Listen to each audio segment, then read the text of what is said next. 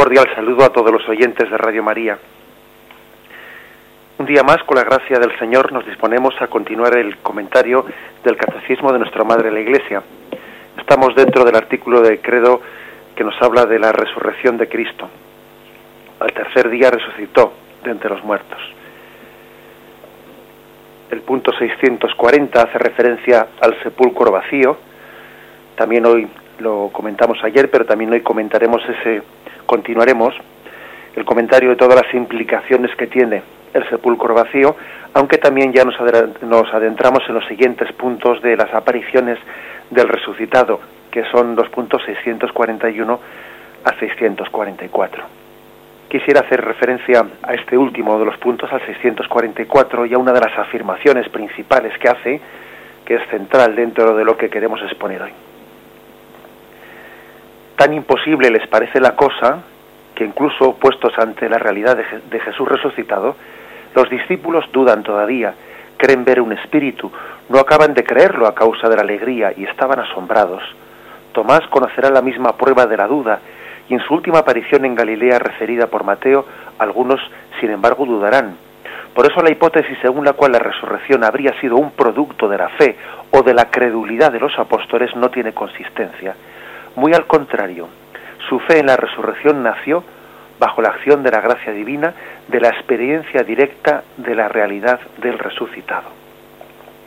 Es decir, aquí el catecismo hace, hace una referencia importante, da respuesta a una objeción que en ocasiones se han escuchado ¿no? en ciertos ambientes, en ciertos autores, diciendo, bueno, la resurrección, eso que cuentan los evangelios de que Jesús resucitó, eso en el fondo pues es fue la credulidad que tenían los apóstoles, los discípulos, pues que eran muy proclives, ¿no? Pues a, creerse cualquier cosa, eran muy crédulos, pues fue su credulidad la que acabó un poco eh, elaborando, les hizo creer, vamos, les hizo creer, les hizo inventarse, no inventarse con el mal, en el, mal sentido de querer mentir, no, sino la credulidad les hizo ver lo que no había.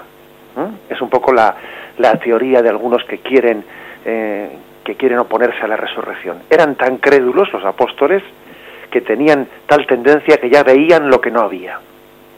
¿Mm? Como ocurre a veces, ¿no? En algunas personas, que es cierto que existen eh, tales personas. Hay personas que tienen una tendencia, digamos, muy visionista, muy visionaria, e incluso pues un tanto poco equilibradas, y que tienden a ver más de lo que hay. Personas que enseguida hacen referencia a que han tenido apariciones, a que han tenido cosas, porque tienen un tipo de psicología pues muy dada, ¿eh? muy dada al, visionismo, ¿no? A, todo lo visionario, que, que se han visto sombras, que se han visto luces, es decir, tienen una proclividad a pues a, a ello porque bueno porque tienen una psicología eh, pues poco equilibrada. Entonces también hay quien dice eh, que ha pretendido no pues eh, rechazar la resurrección de Jesucristo que es que los apóstoles serían así. ¿Mm? serían así serían de ese tipo de gente eh, con tendencia visionaria y que su fe fue la que creó la resurrección. Sin embargo vemos como este punto del catecismo dice no no fue el hecho de la resurrección la que originó la que fue la causa de la fe.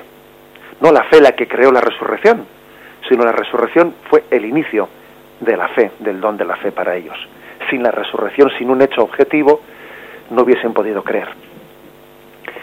Bien, y para este es un punto importante, como veis, ¿eh? es un punto importante, y entonces uno, pues siempre para entender una cosa tiene que ver en el conjunto del Evangelio. El Evangelio no solo retrata, eh, no solo está describiendo un retrato concreto de un hecho, sino que da muchos retratos y hay que complementarlos todos, ¿no? Todas las fotos, por decir de alguna forma, que nos dan eh, que nos ofrece eh, los evangelios, hay que componerlas y al componerlas todas ver cuál es el retrato global ¿no? que nos ofrece el evangelio. Pues bien, vamos un poco a adentrarnos en esto, aunque sea eh, pues con una profusión de citas, para que veamos cuál era, qué tipo de psicología tenían los, los apóstoles, ¿no? Si es verdad o no es verdad, eso que tenían eran crédulos o un tanto desequilibrados o proclives o a ese tipo de visiones, ¿no? Falsas. Sin embargo, vemos en los evangelios algo mm, totalmente contrario a esta acusación. Ellos mm, más bien tenían un tipo de carácter, o sea, un carácter, una psicología muy lejos de ser muy mística o muy desligada de los hechos reales, pues eran personas que Jesús había encontrado en el ambiente rural eh, de Palestina, de Galilea, un ambiente rural en el que los hombres estaban muy apegados, estaban muy ligados a lo que era pues la, objetividad, la naturaleza, lo propio de unos pescadores era vivir en la, en la realidad, en la verdad, saber que si, si tenían, si pescaban iban a comer, que si no encontraban pescado no iban a comer. Eh, los, los apóstoles eran hombres más bien rudos, eran hombres más bien mm, con una psicología dura, que Jesús tuvo que trabajar durante tres años para intentar pues hacerles más sensibles. Eh, los evangelios pues describen describen una, una psicología eh, pues propia de, de, personas no refinadas y muy metafóricas y muy no sino hombres que entienden ejemplos muy claros y Jesús les habla en, en, términos de el pastor las ovejas les, les utiliza ejemplos muy a su nivel porque es que ellos entienden únicamente lo que ven lo que palpan lo que palpan es decir son personas no dadas a falsos misticismos sino que como todos aquellos pues eh, hombres sencillos de Israel que habían vivido bien sea del campo o bien sea del mar, pues eh, se han acostumbrado a entender aquello que pueden ver y palpar. No eran, además también uno lo ve en los evangelios, no se trata de, de hombres pues muy dados en absoluto, no pues a, lecturas que pueden hacer que uno fantasee en absoluto. ¿eh? Eran hombres, hombres de campo, hombres de mar, hombres más bien que si de algo podían pecar era de ser rudos, rudos en la, forma de entender las cosas, es decir, sencillos, y aquellos que tienden a creer en lo que pueden ver y palpar. Acordaros, ¿no? Pues de ese pasaje de, Tomás, si no lo veo, no lo creo, si no pongo mis manos en el agujero de sus clavos, si no meto mi mano en el agujero de su costado, yo no lo creo. Es decir, eh, la psicología de los apóstoles no era una psicología crédula en absoluto. Vamos a describir esto con, con detalle, porque es un hecho que los apóstoles, antes ya de la resurrección, su forma de, su forma de ser había sido más bien la de unos hombres temerosos, no dados a meterse en jaleo, sino más bien frenándole a Jesucristo en su misma subida a Jerusalén. Por ejemplo, en Marcos 10, versículo 30 y 34, del 32 al 34. Dice, iban de camino subiendo a Jerusalén y Jesús marchaba delante de ellos. Ellos estaban sorprendidos y los que le seguían tenían miedo. Tenían miedo de verle a Jesús subir a Jerusalén porque sabían que era peligroso. Tomó otra vez a los doce y comenzó a decirles lo que iba a suceder. Mirad que subimos a Jerusalén y el Hijo del Hombre será entregado a los sumos sacerdotes y a los escribas le condenarán a muerte, le entregarán a los gentiles. Vemos, por lo tanto, una psicología asustadiza. No son, no son soñadores que se lanzan a los peligros, no, no, más bien son personas que huyen del peligro. Por ejemplo, fijaros en, en Gesemaní cuál es la reacción de Pedro. Estando Pedro abajo en el patio, llega una de las criadas de Simón, del sumo sacerdote, y al ver a, Pedro calentándose le mira atentamente y le dice, también tú estabas con Jesús de Nazaret, pero él lo negó. Ni sé ni entiendo lo que me dices y salió fuera. Y sabemos cómo, pues, Pedro le negó tres veces. Es decir, tenía una naturaleza asustadiza.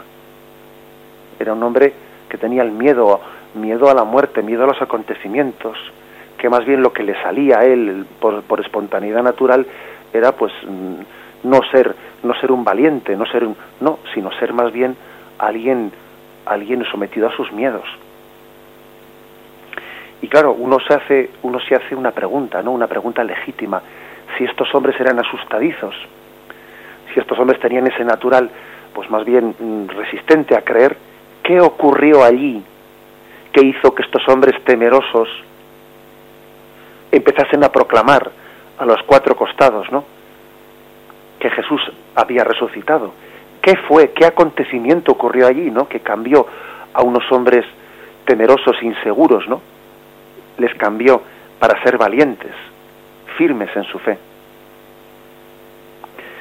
Estamos llenos, el, Evangelio está lleno de, estos, de estos, eh, de estos testimonios. Incluso en Hechos 5, 29, 32 se narra cómo, cómo Pedro y los apóstoles ante el Sanedrín, ni más ni menos, ¿no? Ante el Sanedrín. Fijaros que antes, en cuanto que la criada del sumo sacerdote le había preguntado a Pedro, ¿eres tú uno de estos? Eh, Pedro lo había negado. Y ahora ni más ni menos ante el Sanedrín, o sea, en el lugar, digamos, en el, en el foco de donde podían ser detenidos, ¿no? Pedro y los apóstoles contestaron, hay que obedecer a Dios antes que a los hombres. El Dios de nuestros padres resucitó a Jesús, a quien vosotros visteis muerte colgándole de un madero a este le ha exaltado Dios con su diestra como jefe y salvador para conceder a Israel la conversión y el perdón de los pecados. Nosotros somos testigos de estas cosas y también el Espíritu Santo que Él ha dado a los que le obedecen. Allí les, les, azotan, les castigan, les, les prohíben que, que, sigan, que sigan hablando en nombre de ese tal Jesús y ellos, dice Hechos 5:41, marcharon de la presencia del Sanedrín contentos por haber sido considerados dignos de sufrir ultrajes por el nombre de Jesús. Y no cesaron de enseñar y de anunciar. Entonces dice uno, pero, pero ¿qué ha pasado aquí? Que no, que no conozco, que no, uno no reconoce a estos que antes eran cobardes. ¿Cómo es que estos que antes se acobardaban y se asustaban y le decían a Jesús que no subas a Jerusalén? Y le decía Pedro a Jesús, no te ocurrirá a ti eso, Señor. Pues ahora resulta están proclamando delante de todos que Jesús ha resucitado y les dan una paliza y siguen adelante. Pero ¿qué ha ocurrido para que para que estos eh, cobardes se conviertan en valientes? Es que acaso, ¿no? ¿Acaso eran eran personas pues mm, proclives a ser unos crédulos y como hemos visto pues, pues todo lo contrario. Ellos más bien eran hombres que hombres sencillos y rudos que que creían en lo que veían y en lo que tocaban. ¿Qué ha ocurrido aquí, pues, no? Ellos llegan a proclamar ante el Sanedrín que la resurrección de Jesús ha rescindido la sentencia del Sanedrín. Esto es importante porque el Sanedrín era la máxima autoridad pues de Israel, ¿no? Era, la, en el Antiguo Testamento pues era como el tribunal que representaba pues allí la, la autoridad de Dios en la tierra. Y el Sanedrín había dicho pues que Jesús era un blasfemo y le había y le había condenado a muerte. Y ellos están proclamando públicamente, fijaros bien, que el hecho de la resurrección ha rescindido la sentencia que había del, del, del Sanedrín. Es como si, en nuestros términos, ¿no? Pues uno recurre al Tribunal Supremo y el Tribunal Supremo, pues, eh, rechaza o revoca una sentencia de un tribunal inferior, ¿no? Bueno, pues algo así. Es decir, Dios, al resucitar a Jesús, había revocado la sentencia del Sanedrín. Fijaros qué atrevimiento tenían los apóstoles al, hacer una afirmación como esa. Estaban diciendo ante la máxima autoridad que había allí, que la Sanedrín, vuestra sentencia ha sido revocada. Dios ha resucitado a su Hijo Jesucristo y por lo tanto aquella sentencia que dictasteis os ha dejado en ridículo, ha roto aquel papel. Por ejemplo, fijaros en Hechos 3, versículo 14-15. Vosotros renegasteis del santo y del justo, y pedisteis que se os hiciera gracia de un asesino, y matasteis al jefe que lleva la vida, pero Dios le resucitó de entre los muertos, y nosotros somos testigos de ello. En Hechos 5, 30, 32, también continúa esta argumentación. El Dios de nuestros padres resucitó a Jesús, a quien vosotros disteis muerte colgándolo de un madero a este le ha exaltado Dios con su diestra como jefe y salvador, para conceder a Israel la conversión y el perdón de los pecados. Hechos 10, 39 y siguientes. Y nosotros somos testigos de todo lo que hizo en la región de los judíos y en Jerusalén, a quien llegaron a matar colgándole de un madero. a este Dios le resucitó al tercer día y le concedió la gracia de aparecerse no todo el pueblo, sino a los testigos que Dios había escogido de antemano a nosotros que comimos y bebimos con Él, después que resucitó de entre los muertos. Hechos 13, 27, 31. Los habitantes de Jerusalén y sus jefes cumplieron sin saberlo las escrituras de los profetas que se leen cada sábado, y sin hallar en el motivo de muerte, pidieron a Pilato que le, que le hiciera morir. Y cuando cumplieron todo lo que se refiere a él, lo que estaba escrito, le bajaron del madero y le pusieron en el sepulcro pero Dios le resucitó de entre los muertos. Bien, vemos por lo tanto que el atrevimiento de los apóstoles llega hasta el punto de, proclamar que la sentencia de, de Sanedrín, Dios mismo, Dios en la resurrección de Jesucristo, la ha derogado, la ha hecho inválida. Los hechos, los hechos, porque Dios también habla en, el hecho especialmente ¿no? de la resurrección de Jesús, han dejado al descubierto ¿no? Pues que, la voluntad de Dios era distinta a la que el Sanedrín había proclamado. Además se establecen los apóstoles en Jerusalén, se establecen proclamando el escándalo de la cruz y anunciando a un Mesías glorioso. Todo esto no exige una explicación, como le exige el hecho también de que los apóstoles aceptaran la idea de un Mesías ignominiosamente crucificado, ¿no? que era algo ignominioso, era un escándalo para, para los judíos. Pero ellos aceptaron, ¿eh? aceptaron aquella, aquella mm, contradicción aparente que antes no la aceptaban. Antes eh, Pedro ya hemos visto cómo se revolvía contra la posibilidad de que el Mesías, de que su, su Señor fuese, fuese crucificado. Eso no, te, eso no te ocurrirá a ti, Señor, cuando Jesús anuncia su pasión. Y Jesús le dice, quítate de mi vista, Satanás, porque tus pensamientos no son los de Dios, son los de los hombres. Antes no aceptaban el escándalo de la cruz, los apóstoles, y ahora después de la resurrección sí lo aceptan, es más, proclaman que existe ese escándalo, necedad para los gentiles, escándalo para los judíos, pero para nosotros, para los que aceptamos el misterio de la muerte y resurrección, fuerza de Dios y sabiduría de Dios. La, la muerte de Cristo había supuesto un eclipse, o había supuesto una crisis en la fe de los apóstoles. ¿Eh? Jesús les había dicho, todos os vais a escandalizar, porque está escrito, iré al pastor y se dispersarán las ovejas. O sea, es decir, los apóstoles habían tenido una auténtica crisis de fe con la muerte de Jesús. Acordaros de cómo los discípulos de Maús iban decepcionados, iban ya, se, se, marchaban de Jerusalén porque, porque habían visto que sus esperanzas habían, se habían visto desilusionadas, ¿no?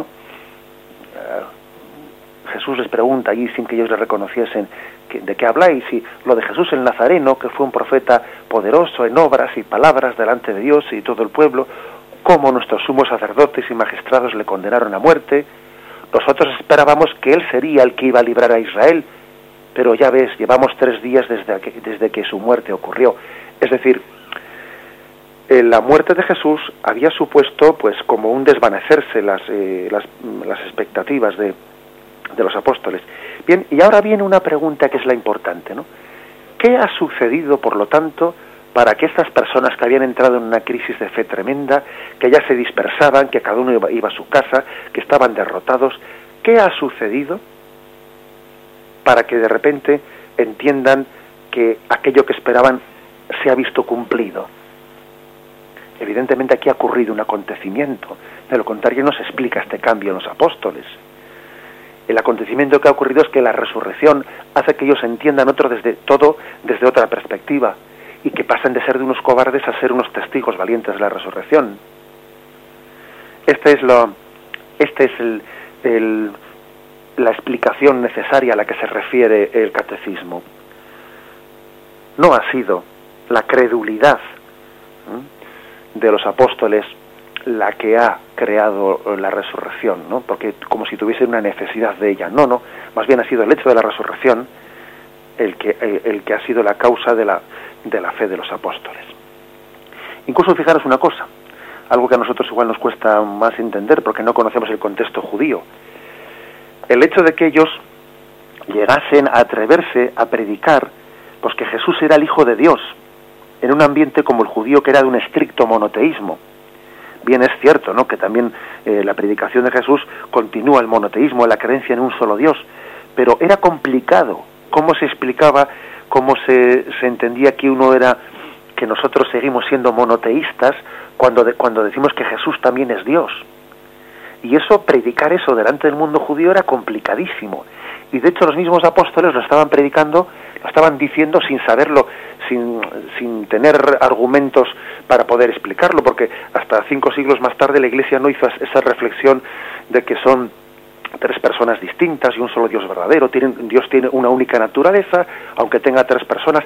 En aquel momento ellos todavía ni, ni, ni, ni tenían esas formas de expresión de que son tres personas y una naturaleza, y sin embargo se atrevían a decir que Jesús era el Hijo de Dios, que Jesús era Dios también, en un contexto en el que podían ser acusados de politeísmo, de creer en varios dioses. Por lo tanto, fijaros, una prueba, ¿eh? una prueba muy fuerte, ¿no?, de que la resurrección de Cristo fue un acontecimiento verdadero, es que los apóstoles atreviesen a todo eso se atreviesen a proclamar que Jesús era el Hijo de Dios en aquel contexto, sabiendo que, que, vamos, que tenían la espada en la cabeza, como de hecho todos murieron mártires, no excepto San Juan, todos murieron mártires por su predicación. ¿Qué, qué aconteció allí, no? Para que estos apóstoles fuesen capaces, mm, pues, con su psicología temerosa, con, sus miedos, con sus formas de ser, ¿qué, qué, qué aconteció para que fuesen capaces de hacer esa proclamación. Solamente hay una respuesta. ¿eh? El acontecimiento real, el, el acontecimiento de la resurrección de Cristo entre los muertos, que dejó vacío aquel sepulcro. Vamos a hacer un momento de descanso y continuamos.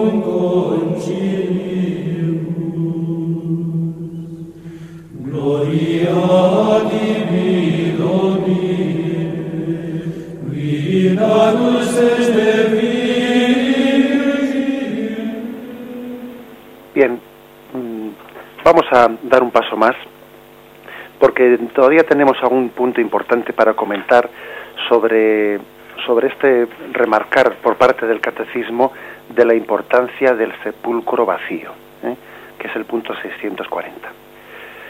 Nos hacía un oyente, un oyente un poco fuera de, micrófono, nos hacía la pregunta de cuál es la importancia de, de ese momento en el que los apóstoles se encuentran con el sepulcro vacío y incluso nos hacía referencia ese oyente a que pues en una visita que había hecho a Tierra Santa pues un guía un guía la vía ante el sepulcro de Cristo pues, pues, orientando mal las cosas evidentemente no pues que en todos los sitios también pueden existir errores etcétera no máxime cuando cuando nos apartamos del magisterio de la Iglesia y no y dejamos el catecismo como una guía segura no bueno pues que el guía les había hecho una referencia a que eso de los tres días en los que Cristo permaneció en el sepulcro, etcétera, y después resucitó, pues que eso era, eso era una forma de hablar, pues que era una interpretación metafórica, y que Jesús resucitó en el mismo momento de su muerte, no tres días después. Que todos, eh, en el fondo, esta interpretación incorrecta que quisiera un poco explicar, es una interpretación, pues, en algunos círculos que, se ha difundido y, y necesita una explicación. ¿eh? A veces se dice, no, uno resucita en el mismo momento de la muerte Dicen, no, pues esa no, esa no es nuestra fe católica. A veces incluso pues eh, hemos escuchado alguna alguna interpretación incorrecta, no ya referente a Jesucristo, sino a nosotros mismos, ¿no?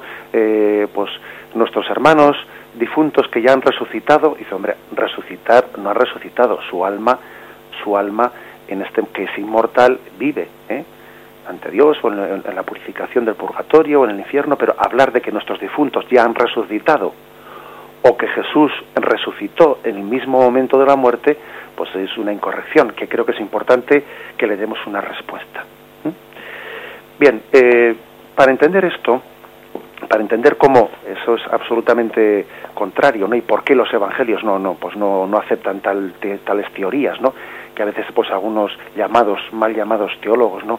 Pues han, eh, han querido formular. ¿Por qué no lo acepta? Pues porque dentro del Antiguo Testamento se había ido produciendo poco a poco, como ya hemos explicado esto, ¿eh? se había ido produciendo una evolución en la concepción de cómo era el hombre, una evolución paulatina. Entonces, mm, si, bien es cierto que en un primer momento en el Antiguo Testamento no existe un concepto claro ¿no? de cuerpo y alma, como nosotros lo tenemos, y, y más bien en los primeros estadios, en las primeras fases del Antiguo Testamento, pues allí se hablaba de, mm, del basar y el nefes, ¿no? que eran dos términos en los que se, se explicaba qué era el hombre, el hombre como cuerpo, el hombre o el hombre como viviente, pero, pero eran dos, dos conceptos un poco sin, no separables. Ellos no entendían que el basar y el nefes pudiesen separarse.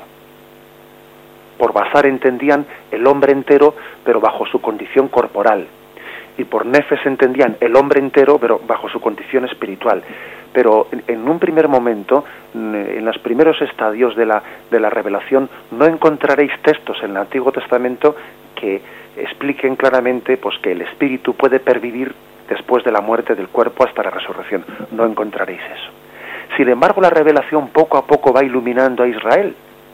Y ya dos siglos antes, dos siglos antes de la llegada de Jesucristo, ese es un concepto que se va clarificando poco a poco más y ya y ya eso se llama el judaísmo tardío, ¿no? O sea, ya cuando Jesús, eh, cuando Jesús llegó, él se encontró ya en Israel con este concepto que había ido evolucionando, que se había ido aclarando. Y entonces se hablaba del, mm, de los refaín, y los refaín eran en el tiempo, o sea, en, ese, en esos dos siglos antes de Jesús, eran como un espíritu, un alma, separada del, del cadáver, mientras que el cadáver quedaba en el sepulcro, al cadáver se le llamaba Nebeletam, quedaba en el sepulcro, los refaín eran como una especie de espíritus, aunque tenían una, una, existencia un tanto disminuida y estaban en el Seol. Es verdad que estaban como medio aletargados, ellos tenían una concepción de que en el Seol aquellos eh, refaín estaban como medio aletargados, pero ya habían avanzado hasta esa concepción de separación de lo que nosotros llamamos alma y cuerpo. Y el mismo Jesús pues eh, fijaros que en los evangelios llega a hablar con expresiones bien claras de no temáis a aquellos que pueden matar solo el cuerpo, pero no pueden matar el alma. Temed más bien a quien tiene poder sobre el cuerpo y sobre el alma. Por lo tanto, en tiempos de Jesús ya existía eh, ese concepto claro de, mm, de distinción entre el alma inmortal y el cuerpo mortal aunque ellos todavía le llamaban pues de esa forma, ¿no? Refaín, le llamaban al espíritu que estaba en el Seol, tanto como aletargado, y Nebeletán era el cadáver que había quedado en el sepulcro. Pues bien, hay textos en el Antiguo Testamento que demuestran pues cómo esto, cómo esto era así, ¿no?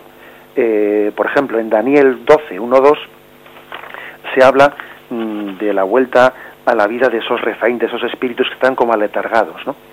Dice así, en aquel tiempo surgirá Miguel, el gran príncipe que defiende a los hijos de tu pueblo, será aquel un tiempo de angustia, como no habrá habido hasta entonces otro que existe en las naciones.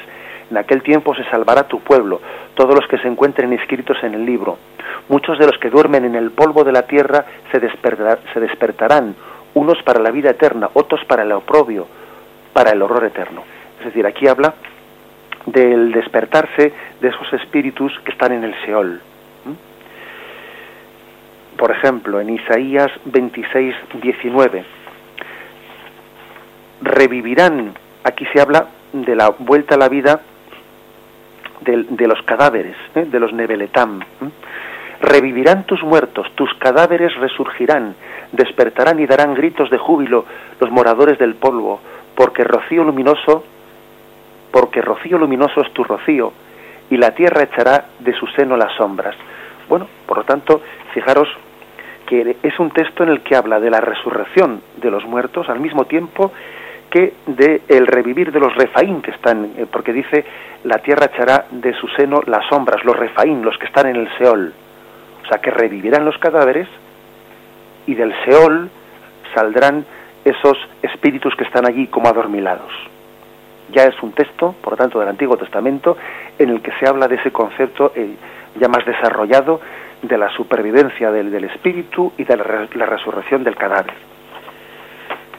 Tenemos todavía pues un, texto que, mm, que me imagino que muchos de vosotros os sonará, conoceréis, en el que, en el que se habla de esta resurrección. Ezequiel 37, versículos 1 al 14.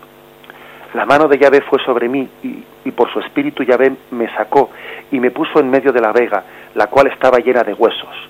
Me hizo pasar por entre ellos en todas las direcciones. Los huesos eran muy numerosos por el suelo de la vega y estaban completamente secos. Me dijo, Hijo del hombre, ¿podrán vivir estos huesos? Yo dije, Señor Yahvé, tú lo sabes. Entonces me dijo, profetiza sobre estos huesos. Les dirás, huesos secos, escuchad la palabra de Yahvé. Así dice el Señor Yahvé a estos huesos. He aquí que yo voy a hacer entrar el espíritu en vosotros y viviréis os cubriré de nervios, haré crecer sobre vosotros la carne, os cubriré de piel, os infundiré espíritu y viviréis, y sabréis que soy Yahvé.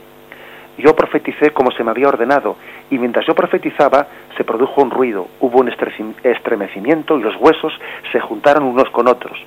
Miré y vi que estaban cubiertos de nervios, la carne salía y la piel se extendía por encima, pero no había espíritu en ellos. Me dijo, profetiza al espíritu, profetiza, hijo del hombre dirás al espíritu, así dice Yahvé, ven espíritu de los cuatro vientos y sopla sobre estos muertos para que vivan. Yo profeticé como se me había ordenado y el espíritu entró en ellos. Revivieron y se incorporaron sobre sus pies. Eran un inmenso ejército. Bien, veis que, aunque sea bajo una metáfora que también está aplicada a la resurrección de Israel como pueblo, también se está tomando la metáfora de la resurrección personal, de la resurrección de los cuerpos. Esto ya es en el Antiguo Testamento. ¿eh? Por lo tanto, hay que decir que, que a esta, esta era la fe, la fe de la resurrección de los cuerpos, y no cabe decir que el mismo momento de la muerte Jesús resucitó sin que la resurrección comporte y conlleve necesariamente la resurrección de ese cadáver que está ahí, ¿no? en el sepulcro. Pues si fuera poco como remate, ¿eh? pues diría que, que en el mismo Antiguo Testamento, en algunos eh, pasajes que se habla del martirio, los mártires, por ejemplo los macabeos, los mártires iban al martirio con fe y con confianza, eh, apoyándose en Dios a pesar de la angustia del martirio, ¿no? Con fe y con confianza en la fe de la resurrección de sus cuerpos. Dos Macabeos 7-11, ahí por ejemplo cuando se iba martirizando uno tras otro aquellos hijos en presencia de su madre, en ese texto que siempre nos ha impactado, ¿no? Como aquella madre eh, pues animaba a sus hijos al martirio, dice, después de este fue castigado el tercero, en cuanto se lo pidieron, presentó la lengua, tendió decidido sus manos para que se las cortasen, ¿no? Y dijo con valentía, por el don del cielo poseo estos miembros, por sus leyes los desdeño, y de él espero recibirlos de nuevo. Es decir, estos hijos, estos macabeos, eran martirizados y cuando les cortaban las manos, decían, de Dios he recibido estos miembros y de, y Él espero recibirlos de nuevo. O sea, es decir, existía una fe en la resurrección. En conclusión, tenemos que rechazar esas teorías que hablan de la resurrección de Jesús sin que eso eh, comporte la resurrección del cadáver que estaba en el sepulcro. Eso es, eso es mm, pues deformar absolutamente la fe, la fe bíblica. Eso sería como mm, no caer en cuenta de la, de la verdad de la encarnación. Jesús, el Hijo de Dios, se encarnó, se hizo hombre, y es imposible hablar de que Jesús resucitase si eso no comporta también la resurrección de esa humanidad, de esa humanidad que él, en la que él vivió. Hay una continuidad entre el hombre que fue crucificado y el que fue resucitado. Y cuando Jesús resucitado se aparece y le dice a Tomás, mira mis manos, mete el dedo en estos agujeros. Está con ello queriendo decir que ese cuerpo resucitado es el mismo que fue crucificado y el que estaba en el sepulcro. El que estaba en el sepulcro. Quizás algunos hayáis visto, habéis visto una, una película con un sentido bastante anticatólico, no, no aconsejo verla, desde luego, una película producida por Banderas, ¿no? que tuvo el nombre de, eh, se estrenó hace, hace algunos años, el nombre del cuerpo. Y la película venía a, pues, a poner el caso de que se estaban haciendo unas excavaciones arqueológicas en, en Israel y que había la duda de que si se había encontrado en un sepulcro, pues del siglo I, si se hubiese encontrado eh, el cuerpo de Jesucristo, que resulta que, no había resucitado y estaba ahí en el sepulcro. Eso es lo que plantea esta película, que por otra parte tiene un contexto bastante anticatólico, como digo, ¿no?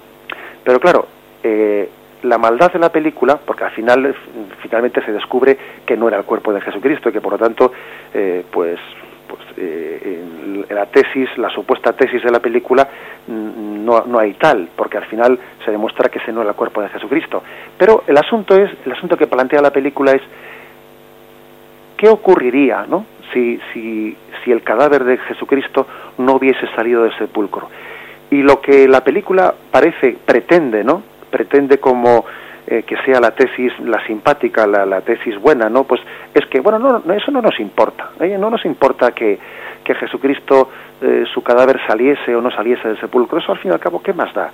¿Qué más da que pasase aquello o que no pasase? Bueno, lo importante es, lo importante del cristianismo no es eso, lo importante del cristianismo es, pues los valores de vida, que las cosas que Jesucristo eh, predicó pues eh, nos, nos sirven, son valores de vida pues que humanizan al hombre, que le hacen más solidario, que le hacen eh, pues un hombre de paz, un hombre comprometido con sus, con sus tiempos, para humanizar, para querernos entre nosotros. Lo importante son los valores del cristianismo, no el, el hecho de que Cristo resucitase o no resucitase.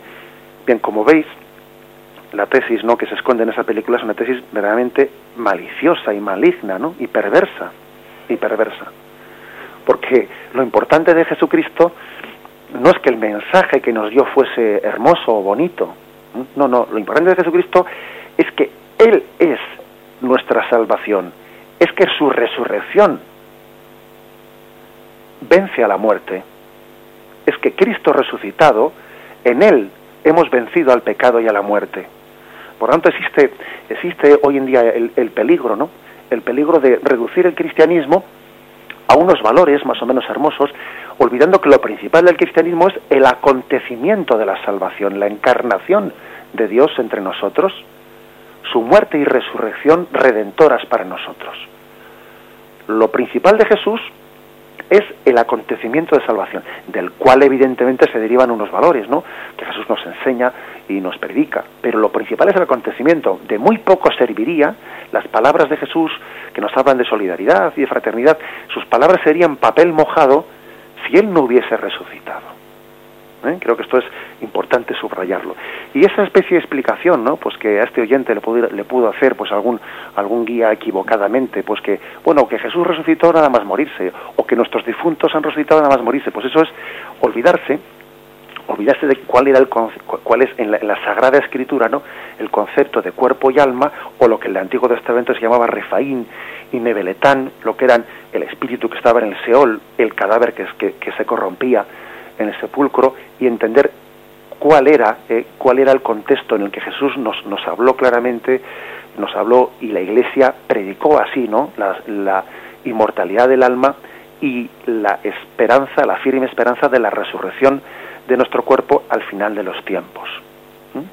Esta es, por lo tanto, la, eh, la, fe católica y, y, de esta forma eh, completamos esta, esta explicación que hemos querido que hemos querido hacer hoy. Voy a terminar eh, leyendo este texto de, de, Hechos de los Apóstoles, en el que vemos vemos de qué forma también se apoya ¿no? y se reafirma esta fe.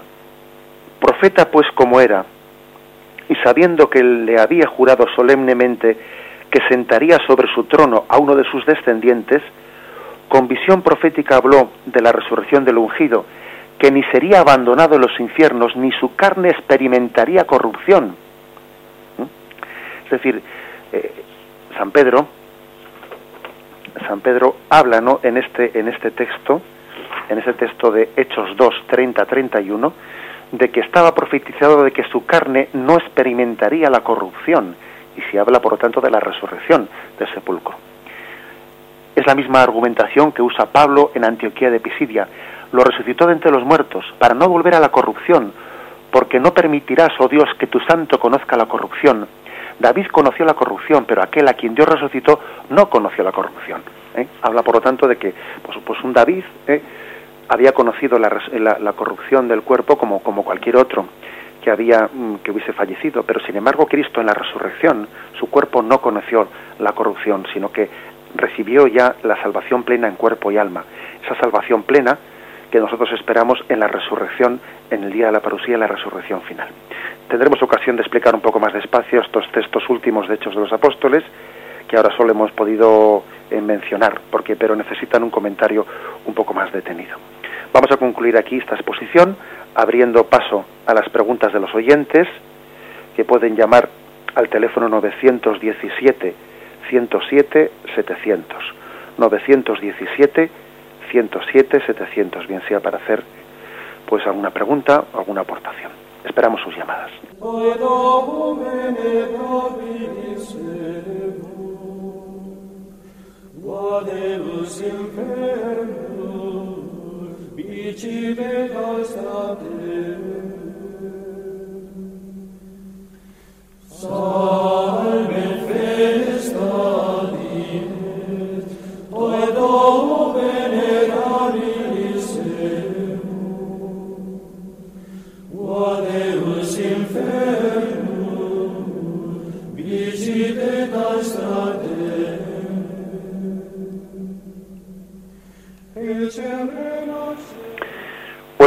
quién hablamos? Buenos días, nos de Dios. Habla con Pedro. Sí.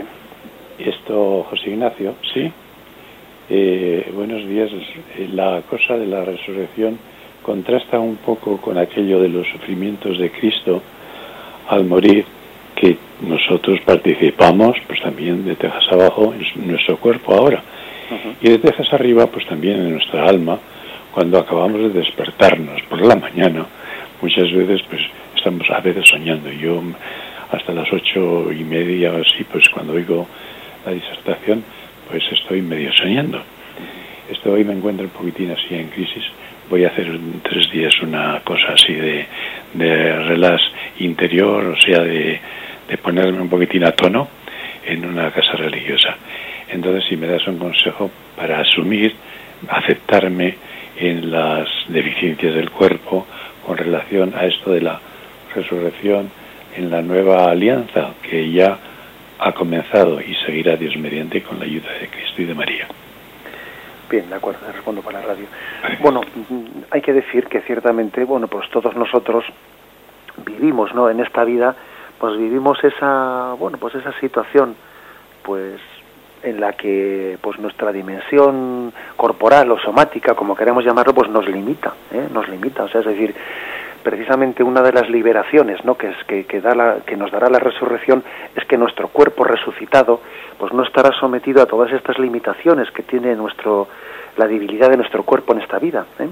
Entonces eh, nosotros a veces sentimos el cuerpo como una cierta rémora, ¿no? Como un, eh, pues algo que, que arrastramos y que bueno pues que nos cuesta nos cuesta mover igual tenemos tendríamos un deseo de poder ser eh, más eh, bueno pues más lanzados en la vida y vemos que las limitaciones de nuestro cuerpo pues la pérdida de agilidad la pérdida de memoria etcétera lo, lo, lo sentimos como una como una rémora ahora bien fijaros una cosa, no caigamos nunca en la tentación de percibir esto así, ¿no? Que el cuerpo va, va disminuyendo, no caigamos nunca en la tentación de decir, bueno, lo importante es el alma, que nos, que nos despojemos del cuerpo y entonces es una tentación, sobre todo cuando uno ve que el cuerpo va, va perdiendo vitalidad, ¿no? Pensar que la salvación de Dios está únicamente dirigida al alma, al espíritu, y que lo que hay que hacer es quitarse este cuerpo como si fuese un caparazón que uno se deshace de él, que, que en el fondo es un poco una teoría un tanto reencarnacionista, ¿no? que parece que uno tiene que quitarse este cuerpo para para, para así liberarse de él. Es una tentación, pero no, o sea, Cristo ha venido a salvar cuerpo y alma. Su salvación es una salvación que, que llega al hombre entero. Y Él es redentor de nuestra alma, redentor de nuestro cuerpo, del yo entero. ¿eh? Incluso cuando, cuando un enfermo ve su cuerpo y diciendo, Dios mío, pero, pero, pero, qué, pero qué, qué lastre llevo en este cuerpo, ¿no? Mm, que no caigamos nunca en la tentación de imaginarnos la salvación como la salvación del alma y que nos y, como si del cuerpo lo que tuviésemos que hacer es desprendernos de él que no que Jesucristo ha venido a salvar al hombre entero ahora sentimos el cuerpo a veces como una mortificación pero el cuerpo resucitado aquel será transfigurado a imagen de Cristo y entonces habrá pues una especie de desposorio entre cuerpo y alma perfecto, que ahora más que desposorio a veces entre cuerpo y alma sentimos como si hubiese una especie de desavenencias, ¿no? Desavenencias, un mal matrimonio, que tienen discusiones entre los dos. Pero en la resurrección final habrá un desposorio perfecto entre cuerpo y alma. Y ese cuerpo resucitado responderá a la ley del espíritu, no a la ley de la carne, como ahora ocurre. Adelante, tenemos a un oyente más a la espera. Me parece que sí, que soy yo, Mercedes. Sí, adelante, Mercedes. Bueno, nada más quería decir un poco sobre lo que para mí ha supuesto el, la resurrección del Señor. Primero, el, la cruz, el abandono de Jesús en la cruz, que yo no entendía el porqué, hasta muy mayor, hasta porque yo ya tengo setenta y pico de años, y yo no entendía el porqué de, de, de por qué había tanto sufrimiento. No lo entendía, no lo entendía, y siempre muy creyente, muy de comunión, muy de mis padres tal pero mm, cuando yo me, me, di cuenta, porque me metí en, una comunidad que me, que, me, que me hizo mucho bien, y estaba yo pasando una época fatal de mi vida y no entendía cómo podía salir, y entonces mm, lo quiero decir porque realmente he aprendido a resucitar continuamente. Y a resucitar que es que es una alegría y una paz la que te deja la resurrección, que, que, que es que no sé, es una cosa que Dios lo hace, no es que yo lo, lo, haya aprendido, sí, porque me lo ha enseñado Él, ¿no? Pero que, que de, las épocas malas de mi vida he salido fenomenalmente. Ahora mm, ya con mis nietos, con mis hijos, con tal, continuamente con tanto trabajo, porque tengo muchísimos, tengo nueve hijos y los, todos casados y 23 nietos, y entonces el resucitar a, a todas estas cosas que te puedan ir pasando ya, no sé, yo daría un, consejo a la gente que no se quede en, en, Jesús abandonado, en, la tristeza, en el dolor de, de, la cruz, sino que, que, salte por encima de todo y que en ese momento no piense en lo que en lo que le angustia, sino que se le ofrezca a Dios y pasa todo, la cruz pasa y el resucitado viene. No quería decir nada más que eso, Padre. Muchísimas gracias. Muchísimas gracias. Pues bien, esta aportación, este testimonio, creo que hermoso de, de esta oyente, ¿no? Nos, nos recuerda una cosa, y es que eh, la resurrección de Jesucristo pues eh, no fue únicamente un acontecimiento particular en Jesucristo, ¿no? sino que ni tampoco ni tampoco la resurrección de Cristo se trata de algo que esté en nuestro caso por llegar, ¿no? y que acontecerá entonces, sino que esa resurrección está ya incoada, está adelantada en nuestra vida diaria, ¿eh? y Cristo en nuestra vida quiere resucitar y quiere hacer de nosotros unos hombres resucitados, Y una de las pruebas de la veracidad, ¿no? de la resurrección de Cristo es que Él tiene capacidad de resucitar espiritualmente también, ¿no? De hacer hombres resucitados aquellos que se adhieren a Él, en una vida resucitada, ¿eh? con Jesucristo, como tal como esta, esta oyente nos ha dado testimonio, ¿eh? de que el encuentro con Jesús, que es vivo y es resucitado, pues hace que, que, resucite su vida, ¿eh? y que viva una vida nueva, una vida de resucitada, de esperanza, de gracia, de luz. Adelante, tenemos a un oyente más a la espera. Sí, óigame. Sí, digamos usted. Ah, buenos días, buenos días. Dios. Buenos días. Esto, yo quería hacer una pregunta, soy Jorge de Madrid. Eh, si Jesucristo, es una pregunta, ¿eh? si a Jesucristo lo hubieran incinerado como están haciendo ahora, ¿qué hubiera pasado? Es que no lo entiendo yo eso, de incinerar como están incinerando ahora tantos. Ya, de acuerdo, le respondo por la radio. ¿eh? De acuerdo, gracias. Bien, pues como se puede imaginar, eh, mm, yo creo que, hubiese pasado exactamente lo mismo que pasó, es decir, pues que su resurrección hubiese tenido lugar a partir de esas eh, cenizas. es más, en la primitiva comunidad cristiana una de las, uno de los símbolos que se utilizaron para describir la resurrección fue la figura del ave fénix, eh, es decir, un ave que resurge de sus cenizas. Existe alguna, algún sarcófago de los primeros siglos en la iglesia, ¿no? de algunas excavaciones que se ha hecho, en la cual se ve cómo los primeros cristianos también ponían la imagen del ave fénix en sus sepulturas, la imagen que, de, una, de un ave que resurge de sus cenizas. ¿eh? Por tanto, eh, la resurrección pues toma parte, ¿no? De, o sea, perdón, toma toma pie, tomando eh, tomando como punto de partida de, de, ese de ese cuerpo depositado. La verdad es que poco importa el hecho de que de que sea un cadáver más descompuesto o menos descompuesto. ¿eh?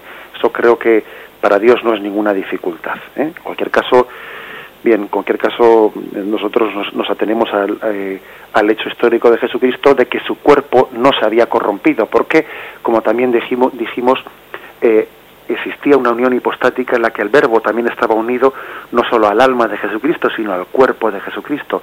Y sabemos también, y el catecismo así lo afirma, que ese cuerpo no, no estuvo sometido a la corrupción, caso de que, que no es el caso de la incineración, etcétera, que ya se habla de un cuerpo eh, descompuesto. Bien, Continuaremos con la gracia de Dios eh, la explicación del catecismo. Doy, damos gracias a todos los oyentes por la fidelidad en su audiencia. Alabado sea Jesucristo.